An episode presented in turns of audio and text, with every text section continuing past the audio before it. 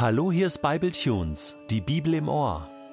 Der heutige Bible Tune steht in 2. Samuel 6, die Verse 1 bis 11 und wird gelesen aus der Hoffnung für alle. Noch einmal ließ David alle führenden Männer Israels zusammenkommen. Es waren 30.000 Mann. Gemeinsam mit ihnen zog er nach Bala im Stammesgebiet von Juda, um die Bundeslade von dort nach Jerusalem zu bringen. Sie war dem Herrn geweiht, dem allmächtigen Gott, der über den Cheruben thront. Man holte sie aus Abinadabs Haus auf dem Hügel und lud sie auf einen neuen Wagen, der von Rindern gezogen wurde. Abinadabs Söhne Usa und Achjo lenkten ihn. Achjo ging vor dem Gespann.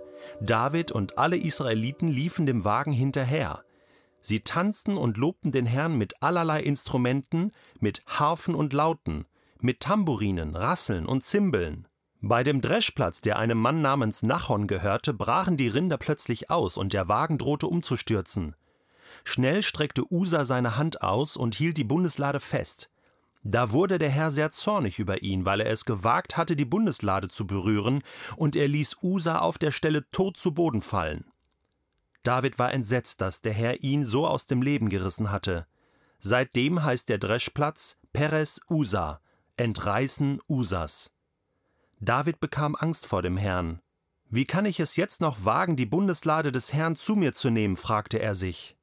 Er beschloss, sie nicht nach Jerusalem zu bringen, sondern sie im Haus von Obed Edom, einem Leviten aus Gad, abzustellen. Dort blieb sie drei Monate lang. Mittlerweile ist David also an einem ersten Karrierehöhepunkt angelangt. Er ist König von ganz Israel. Er hat einen Bund mit Israel, mit dem Volk Israel geschlossen. Er bewohnt und besitzt Jerusalem als Hauptstadt von ganz Israel. Alle dienen ihm zu und nun will er sozusagen noch den Deckel drauf machen und Gott eine große Ehre erweisen. Die Bundeslade, die damals von den Philistern gestohlen worden war, 1. Samuel Kapitel 4 bis 6 kann man das nachlesen, und dann zurückerobert wurde und jetzt an einem anderen Ort in Israel stand, sollte nun in die Hauptstadt Jerusalem kommen. Die Philister waren jetzt ja wirklich besiegt worden. David herrscht über ganz Israel sozusagen. Und jetzt soll Gott alle Ehre bekommen. Alle Ehre. Die Bundeslade nach Jerusalem. Vielleicht war hier auch schon der Hintergedanke Politik und, und Gottesdienst. Das gehört zusammen.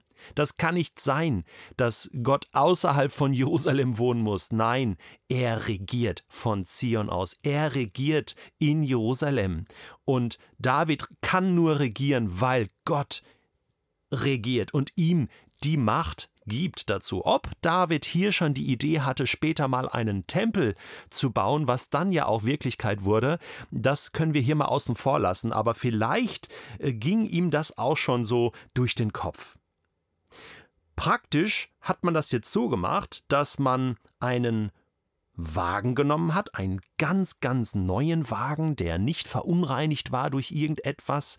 Man wollte wirklich das, das äh, Neueste vom Neuesten, das Heiligste vom Heiligen nehmen, um äh, dieser Bundeslade äh, die Ehre zu erweisen. Und hier wird schon deutlich, es geht ja nicht jetzt um die Lade als solches, sondern es geht um Gottes Gegenwart. Die Bundeslade war damals in der Stiftshütte, wo das Volk Israel unterwegs war, in der Wüste, immer das Zeichen der Gegenwart Gottes, stand im Allerheiligsten.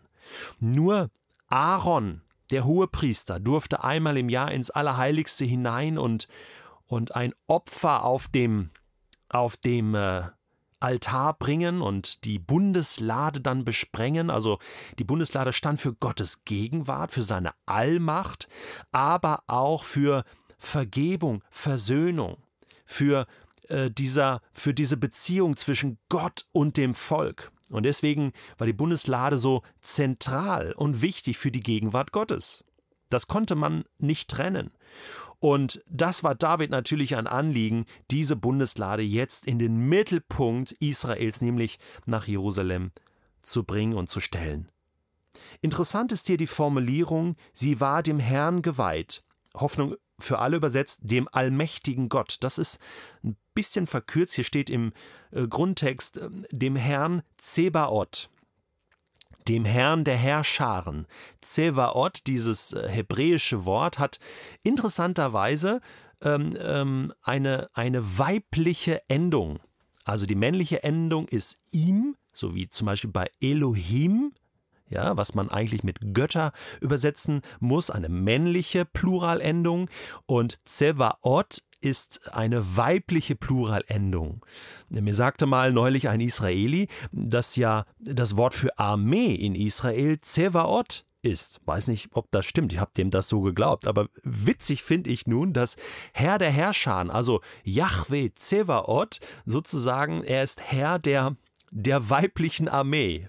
Nein, das kann man natürlich nicht so sagen, aber es sind natürlich Engel, die er hier regiert. Aber dass äh, diese Armeen Gottes, diese Allmacht Gottes, diese Streitkraft Gottes eine weibliche Endung hat, finde ich total witzig und total stark. Das ist halt Gott. Er ist nicht abhängig von irgendwelchen männlichen Gebaden und männlichen maskulinen Formulierungen.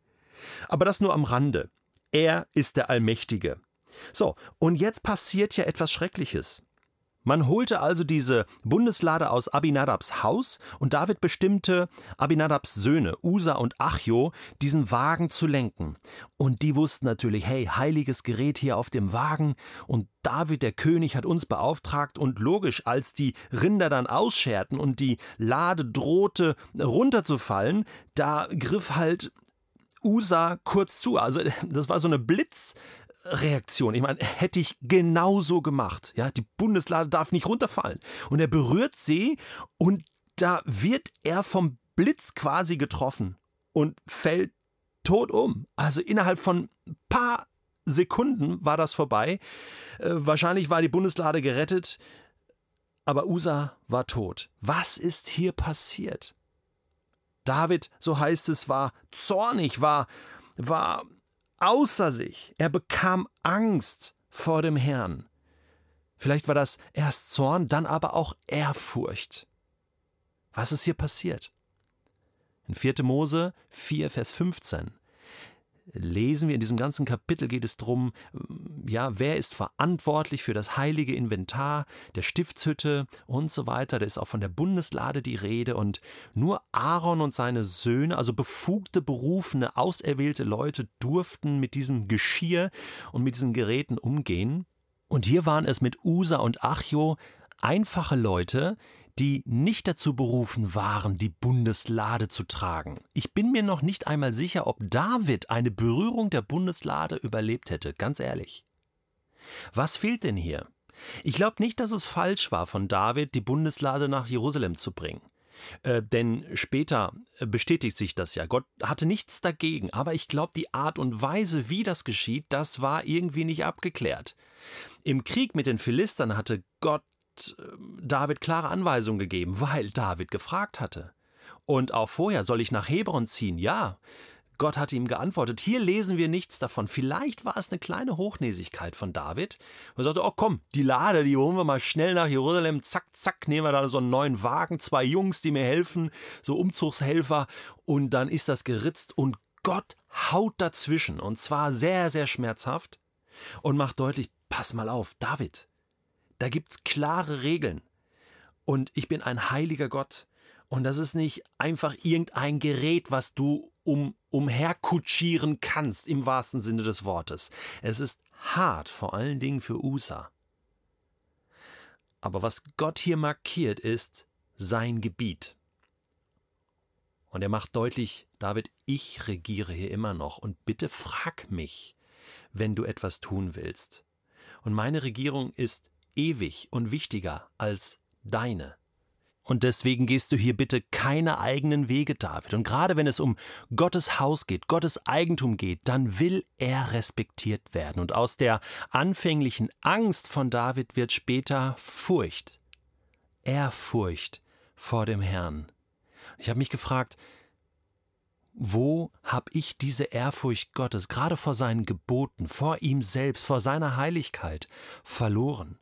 Wo äh, bin ich schon so normal und, und profan im Umgang mit Gott und, und seinem Dingen, seinem Eigentum geworden, dass ich hier eine neue Ehrfurcht brauche.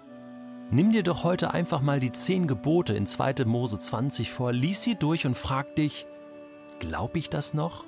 Respektiere ich das noch? Respektiere ich Gottes Willen? Respektiere ich Gott selbst? Habe ich diese Ehrfurcht, diesen Respekt vor ihm in meinem Herzen?